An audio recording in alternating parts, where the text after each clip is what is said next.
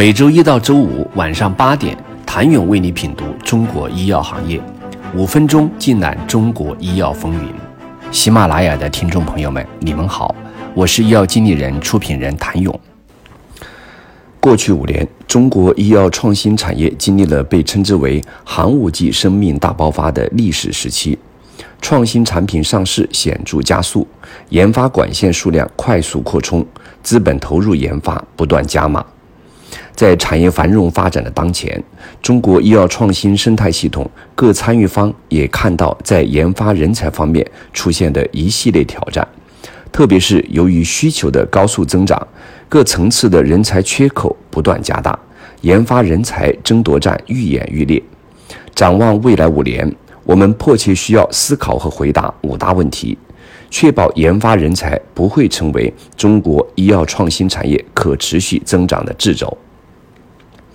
一、研发人才争夺战是否会更加白热化？如何发展并保留关键人才，以确保行业层面人才培养的持续性？二、研发人才除了数量之外，是否还存在结构性挑战？三、研发领导者的能力是否需要持续升级和转型？四、治根中国的全球性公司在研发人才上如何破局？五。全球医药研发最新趋势对面向未来的研发人才提出了哪些新的要求？可以看出，关键研发职能的人才需求未来三年潜在增长将在百分之五十以上，人才争夺战预期持续。价值主张、多元兼容的文化和创业精神是药企在人才争夺战的制胜因素，也是行业层面人才持续培养的关键。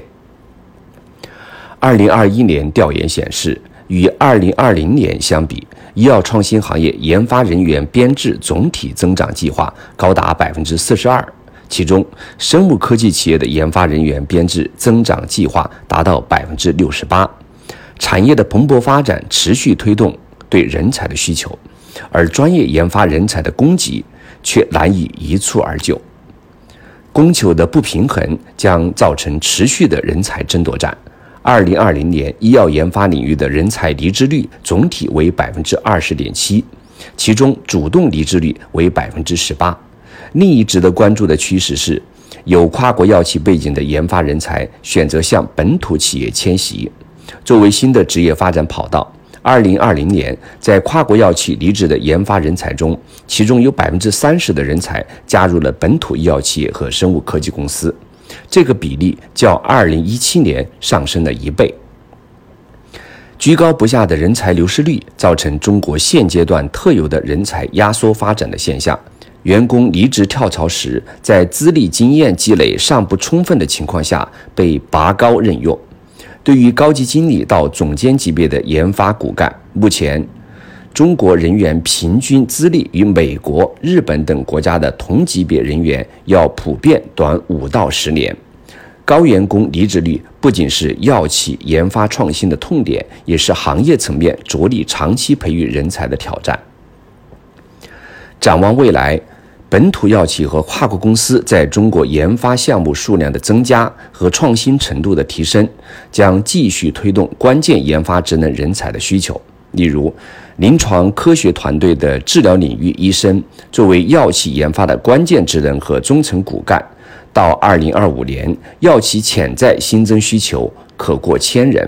而作为研发基础层的临床监察员，对其新增需求到二零二五年可能过万。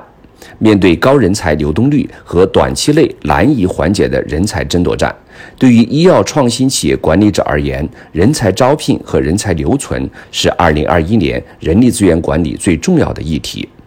可持续发展人才价值主张、兼容多元的企业文化和激发研发人员的创业精神，是人才争夺战的制胜因素，也是确保行业层面人才培养持续性的关键。想了解本土研发人才除了数量之外，是否还存在结构性的挑战？请你明天接着收听。谢谢您的收听。想了解更多最新鲜的行业资讯、市场动态、政策分析，请扫描二维码或添加医药经理人微信公众号“医药经理人”——医药行业的新闻与资源中心。我是谭勇，明天见。